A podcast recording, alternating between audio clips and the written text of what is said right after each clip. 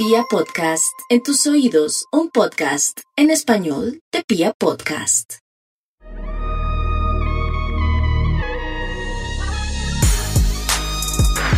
Bienvenidos a El Medio. Coyuntura nacional e internacional desde la comunicación. Bienvenidos al medio, soy Natalia Ochoa y hoy vamos a hablar de las mujeres y de la ciencia en Colombia. Los premios Nobel de este año para física y química fueron otorgados a dos mujeres, quienes entran a ser parte de un minúsculo grupo de mujeres en la historia que han recibido este conocimiento en el campo de la ciencia. Pero para conversar de este tema hoy, nos acompaña la doctora Ángela Camacho, física de la Universidad Nacional de Colombia y primera colombiana en obtener un título de doctorado en esta materia. La doctora Camacho es actualmente presidenta de la Red Colombiana de Mujeres Científicas. Doctora Camacho, muchas gracias por acompañarnos en el medio. Muchas gracias a ustedes por la invitación. Bueno, pues para entrar en materia, y empezar a conversar de nuestro tema, pues tengo la siguiente pregunta. Según las pruebas PISA de 2015, las niñas obtuvieron menor puntaje que los niños en ciencias en 25 de los 34 países de la OCDE. ¿Por qué cree que pasa esto? ¿En qué momento, en qué etapa del desarrollo las niñas dejamos de pensar que podemos hacer ciencia? Pues mira, de algunas investigaciones que se han hecho, se ha encontrado que hasta los cinco años las niñas están en el mismo nivel de desarrollo y las mismas capacidades que los niños. Pero después de los cinco años, las niñas empiezan a pensar que ellas son menos inteligentes, que hay cosas que no son para ellas. Nosotros pensamos que la explicación de eso está en las familias, en primer lugar, que de alguna manera les dan ese mensaje, y luego en las profesoras de los, de los eh, cursos de kinder e infantiles, de los pequeños, que de alguna manera les, les están diciendo, para las niñas eso no es importante, o sea, los niños son los que tienen que aprender matemáticas, los niños son los que tienen que aprender a ser valientes, las niñas, está bien si hacen algo, o sea, un poco como que las van dejando de lado y ellas reciben ese mensaje, porque eso sí lo hemos notado en, varias, en varios estudios que se han hecho, que más o menos hasta los cinco años, las niñas están pues en las mismas condiciones, se les pregunta cosas y opinan, que opinan quién es más inteligente, si un niño o una niña, a veces dicen que un niño, a veces que una niña, pero se les hace la misma pregunta a los de 6, 7 años y las niñas sistemáticamente contestan que los niños son más inteligentes. Y eso sigue pasando hoy en día. Se imaginaría uno que esto es de hace unas décadas, pero hoy en día, cuando hemos hablado ya del tema, aunque parece que no lo suficiente, no hemos hecho lo suficiente. ¿Qué nos falta por hacer como familias, como comunidad? Sí, exactamente lo que has dicho. O sea, realmente hay que empezar a trabajar más en la familia, más en los padres, cuando recién tienen sus niños, sus bebés, que no hagan esas diferencias. Desde muy pequeñitos los padres son los, los mismos que le dan los mensajes, los visten de una cierta manera, les dan ciertos juguetes, los incentivan para ciertas cosas y ellos reciben ese mensaje y lo asimilan y eso queda toda la vida. Yo creo que eso lo tenemos todas nosotras, todas las mujeres hemos pasado por ahí, sabemos que esa es la, pues como el mensaje que hemos recibido y la actitud que tenemos hacia la vida, ¿no? Y bueno, hablamos mucho de los padres, ¿no? Que los padres en su casa, en su hogar, tienen que empezar a estimular a sus hijos y demás, pero hay un entorno eh, más allá del hogar que también debería involucrarse. ¿Qué pueden hacer entidades privadas, entidades públicas al respecto? Bueno, yo creo que sí hay mucho que se puede hacer con respecto a eso, con respecto a, lo que ven los niños en la televisión, a las historias que les cuentan. Muchas veces esos mensajes van ahí y los niños van asimilando eso. Entonces hay que eh, tratar de encontrar en esos programas que ven los niños esas igualdades, o sea, es igual niños que niñas, los mismos, los niños, las niñas también pueden ser muy valientes, las niñas también pueden hacer muchas cosas que de alguna manera ellas han recibido el mensaje que no es para niños, o sea, la niña tiene que estar bien vestidita, limpiecita, bonita, ella no puede moverse, mientras que el niño puede hacer lo que quiera, puede moverse, puede subirse, puede bajarse, puede, puede desarrollarse un poco más físicamente. ¿Y qué puede hacer el Estado colombiano? ¿Qué ha hecho el Estado colombiano para impulsar la equidad de género en el campo de la ciencia? ¿Podrían hacer más?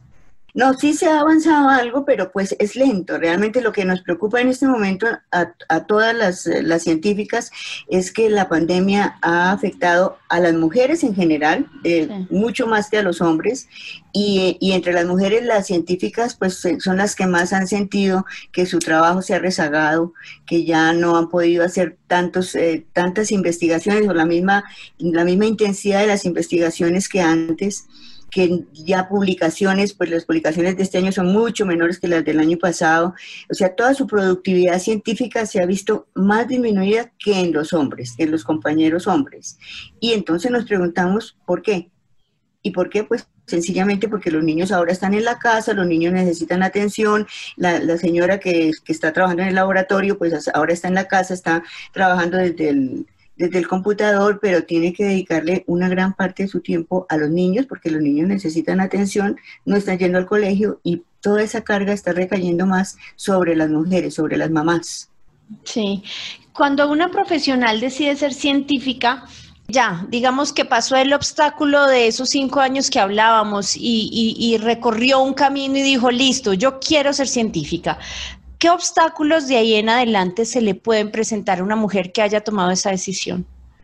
Bueno, pues son bastantes. O sea, cuando nosotros hacemos entrevistas sobre eso, vemos que efectivamente, o sea, desde que en las universidades, si uno va a mirar en promedios, los promedios de las mujeres en pregrado son, hay más mujeres en pregrado que hombres.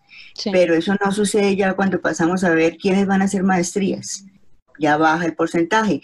Y si vamos a mirar los doctorados, pues muchísimo más. Y si vamos más allá a ver quiénes sí de verdad se han decidido por hacer una carrera científica, pues ya es el 28%, el 25%, y eso es demasiado. O sea, realmente sí hay obstáculos y los obstáculos están en la misma atmósfera, la misma atmósfera de, la universidad, de, de, las exigencias de los laboratorios en investigación, son tales que van como desmotivando a las mujeres y ya se van dando cuenta, no, yo no, no puedo hacer las dos cosas, o sea, estar en el laboratorio 24 horas y luego atender la familia, pues no se alcanza, y si tengo que decidir, pues un poco la sociedad y todo el mundo le exige que la decisión sea más a dedíquese a su familia, claro. Eso, es, digamos, lo más importante. Entonces, yo creo que esa es la razón por la cual muchas, pues, se, se, deciden por, por mejor educar a sus hijos primero y después volver y después intentar hacer la carrera, pero entonces ya no es en las mismas condiciones que los hombres. Sí, ya ha pasado un tiempo y hay unas brechas. Pero ese tema del rezago, digamos que por eh, dedicarse a la familia, por prestarle más atención a los hijos, no solo pasa en el cambio de la científica, sino todas las mujeres que hemos pasado por ahí, todas las mujeres profesionales, hemos visto de pronto que ahí hay una brecha. Hay más que ayudar a las mujeres científicas, aunque es importante, digamos, que poner la lupa es como que la sociedad, el Estado en general, le preste más atención a las labores de cuidado y no pongamos ese peso, además, que significa más del 20% del PIB en Colombia, sobre los hombros de las mujeres, además sin paga? Sí, ese, punto es importantísimo y yo creo que sí se le ha dado importancia.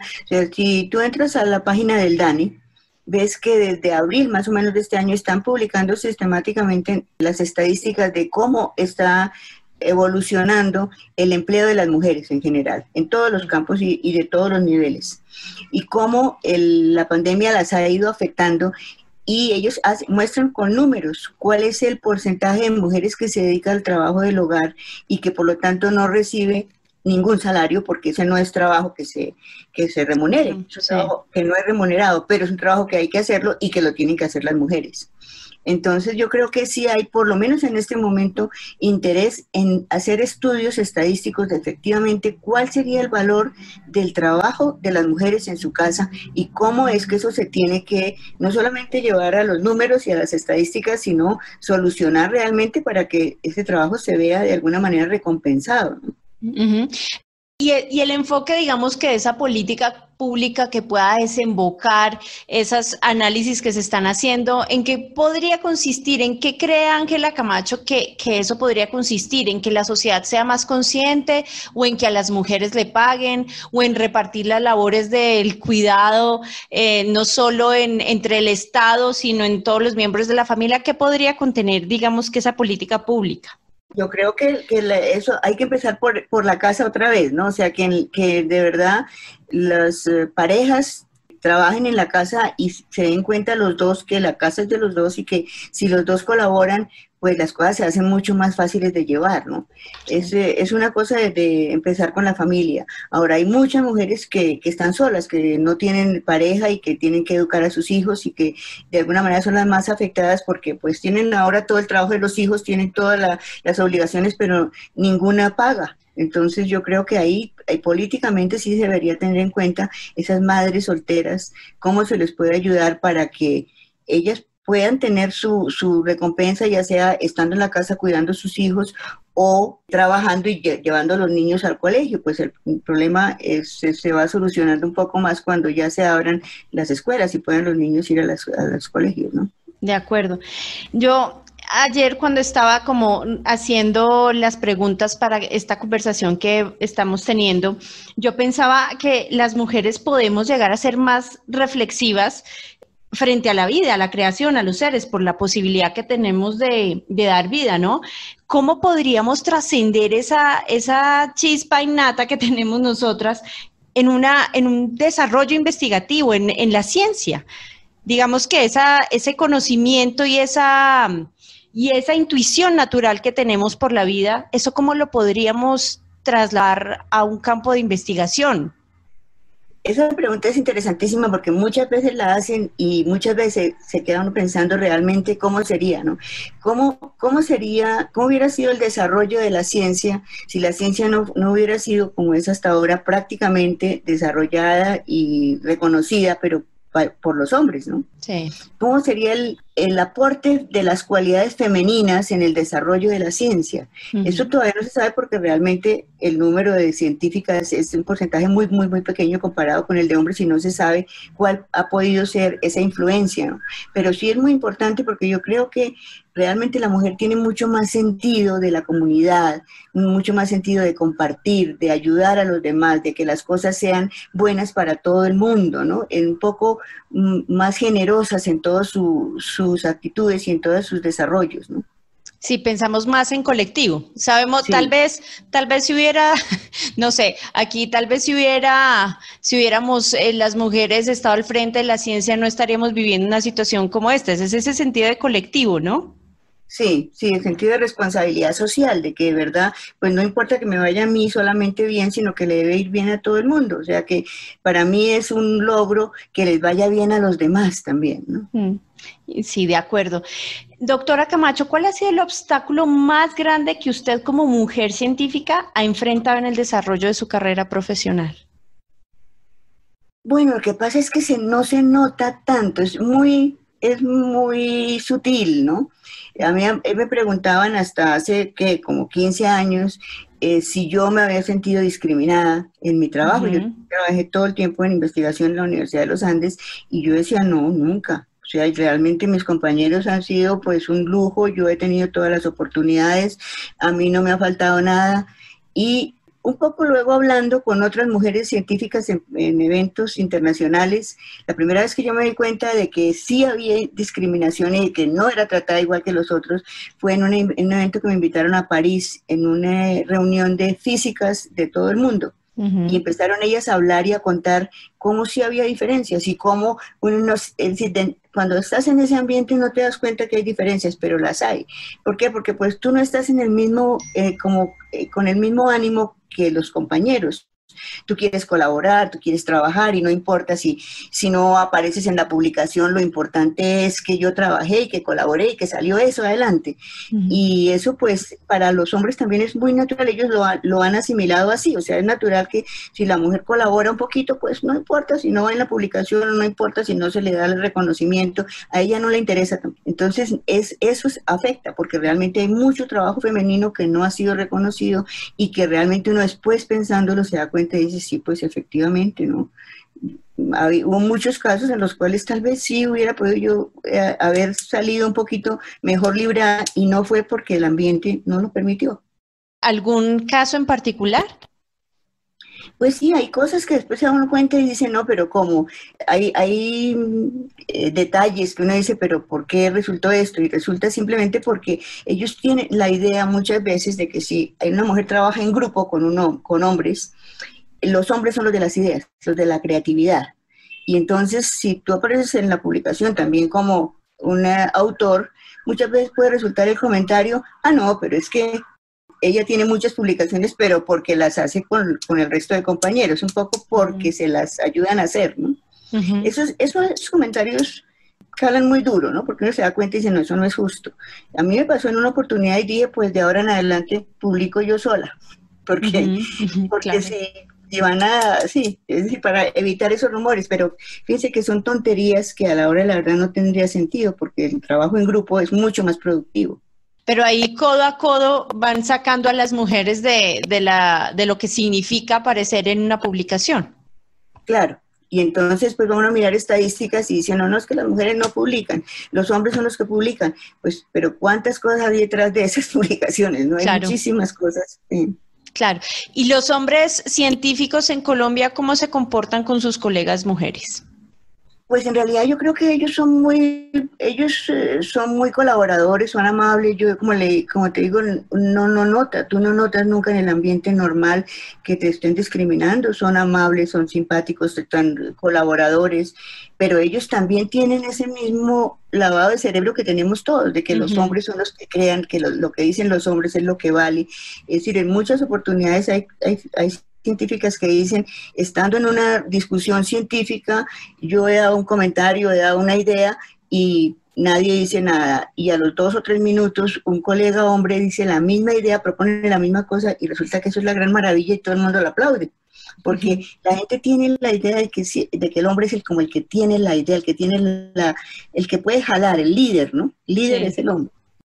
¿Faltaría de pronto alguna materia en las carreras enfocadas a la ciencia, alguna materia que, fortaleciera como ese espíritu de colaboración, de, humanismo, por llamarlo de alguna manera? De pronto una clase de feminismo, no sé, de ética. Falta como eh, fortalecer ese aspecto en las carreras científicas en Colombia. Yo creo que sí hace, hace mucha falta y yo creo que se podría introducir, pues a lo mejor como dices tú, con una, una asignatura adicional que fuera como para poco motivar a las mujeres a que se, se enfrenten, o sea, que, a que tomen una actitud de liderazgo que muchas veces la mujer se hace siempre un poquito por detrás para poder tener tiempo para otras cosas, ¿no? Entonces yo creo que, que, se podría así o se podría de pronto incentivando a los mismos profesores que en sus clases cuando estén hablando, pues también muestren que las mujeres han hecho ciencia y que cuando hablan de que fulano de tal hizo tal cosa, pues, y sepan que hay una mujer que ayudó, pues que la nombren, ¿no? Y que, y que a los estudiantes les llegue la idea, eso fue trabajo hecho por hombres y mujeres, fue la mujer la que tuvo esta idea. Hay mujeres que han hecho aportes grandísimos a la ciencia y nunca nadie las nombra. O sea, a mí mismo me pasó que yo no sabía que una eh, matemática era mujer. Yo había trabajado con ese, con el teorema que ella sacó y con todo el trabajo que ella hizo, pero como la nombra siempre por el apellido, yo pensaba que era hombre. Caramba. ¿Está el prejuicio ya instalado? Mm, sí. Para mí fue sorpresivo. ¿Y cómo? ¿Es una mujer?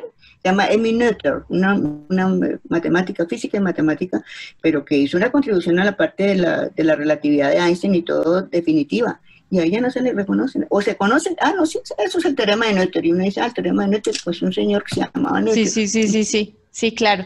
Doctora Ángela, ¿cuál fue su motor más grande para seguir esta carrera en la física? Digamos que cómo tomó la decisión cuando supo que quería hacer física y cuando dijo, me voy a hacer maestría, doctorado en este campo. Pues yo empecé sin saber mucho, yo me, orienté hacia la física porque quería ser profesora. Mi mamá era profesora, yo quería ser profesora y como lo que más me gustaba era como la física, las matemáticas, dije pues voy a ser profesora de física y matemáticas y fui a la nacional a inscribirme. Y en el momento que me estaba inscribiendo me dijeron, pero usted quiere física de licenciatura o física pura. Y yo me, ah, y física pura, pues yo quiero física pura. pero pero fue un poquito la, como que la vida me mostró eso y yo dije, pues sí, eso es lo que yo quiero. Y sí, realmente creo que no me arrepiento, me, lo he disfrutado mucho.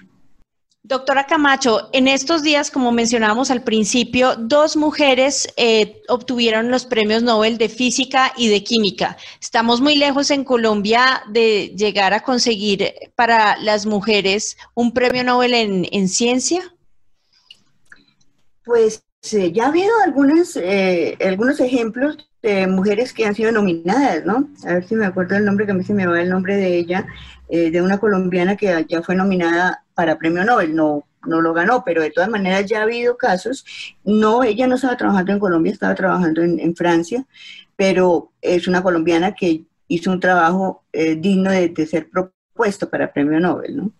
En cuanto a, a las, a las eh, físicas que han, que han ganado premio Nobel, pues como son tan poquitas, realmente después de María Curie no hay sino tres más, que es la otra es María Goppermeier, que lo ganó a mediados del siglo pasado en física nuclear, eh, Donna Strickland, que fue la del 2018, que fue pues una gran sorpresa porque era, había pasado más de un siglo y apenas habían dos premios Nobel mujeres. Y ahora este año, pues Andrea Goes, ¿no? Que ya fue una cosa bien interesante porque es en, un tema pues un poquito oh, alejado de todo lo que significa dinero y economía, ¿no? Es lo del agujero negro.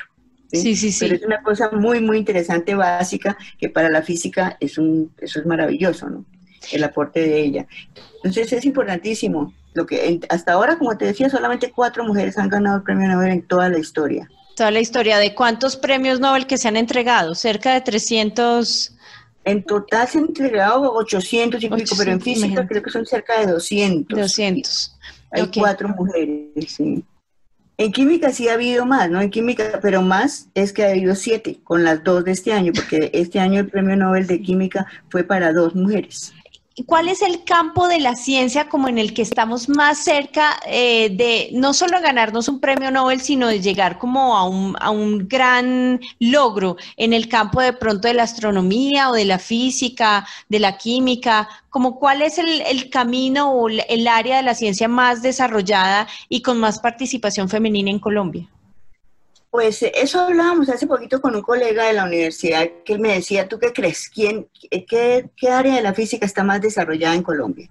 Y yo le decía, pues yo, mi experiencia, porque afortunadamente yo he, he vivido prácticamente la historia de la física en Colombia, eh, lo que más se ha desarrollado es física de estado sólido, física de materia condensada. Siempre se decía que había como dos líneas, materia condensada y altas energías. Y altas energías es todo esto que tiene que ver como con el premio Nobel, con la relatividad, con toda la parte, digamos, de, física nuclear y más profundo, ¿no?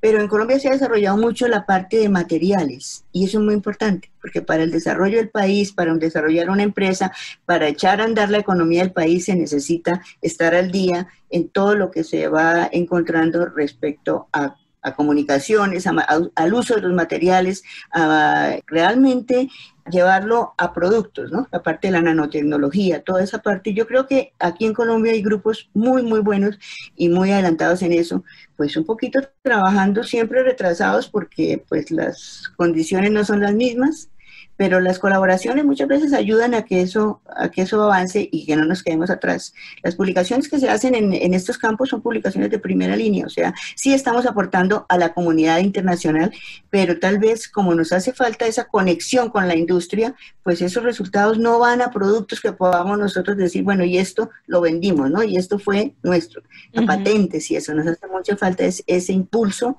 para aplicar las cosas que se están encontrando. De pronto ese es un llamado para los industriales y los empresarios colombianos y empresarias colombianas a jalar, digamos, y a promover la investigación en Colombia. ¿Cómo está ese vínculo, empresarios-investigación? Pues ese vínculo siempre ha sido muy débil, ¿no? Y como que casi se rompe y como que a veces se mantiene un poquito, pero no ha sido, no se ha podido fortalecer. Con todos los, eh, digamos, las pensamientos que ha habido y las nuevas ideas de lo de la misión de sabios, que fue todo el trabajo del año pasado, se ha unido un poco más y se ha hecho esfuerzos en que vamos a trabajar y vamos a trabajar conjuntamente y vamos a llevar nuestros resultados a, productos, ¿no? Podamos desarrollar tecnología, porque nosotros tenemos física, es decir, ciencia básica que está, como te decía, desarrollada con mucha ayuda extranjera y con mucho esfuerzo colombiano porque no hay dinero, porque al fin y al cabo es un esfuerzo grande que no tiene resultados inmediatos. pero la tecnología sí exige eso, ¿no? Exige resultados inmediatos, exige ese, ese contacto tanto de la ciencia básica como el contacto con las empresas que de verdad se den cuenta, se puede, confiamos en estas personas y vamos a echar, vamos a echar para adelante, ¿no? De acuerdo, sí, es un trabajo conjunto, Estado, eh, empresa privada, investigación. Estado y, pues la, digamos la parte de ciencia, los científicos, los tecnólogos, digamos que desarrollan tecnología y la industria, la empresa es muy importante y eso se hace normalmente en parques tecnológicos donde están todos, ¿no? Están los laboratorios básicos, están las, eh, las partes ya de desarrollo, de desarrollo de algún producto y pues llevarlo a, una empresa, ¿no? A hacer, hacer parte, digamos, de la economía del país.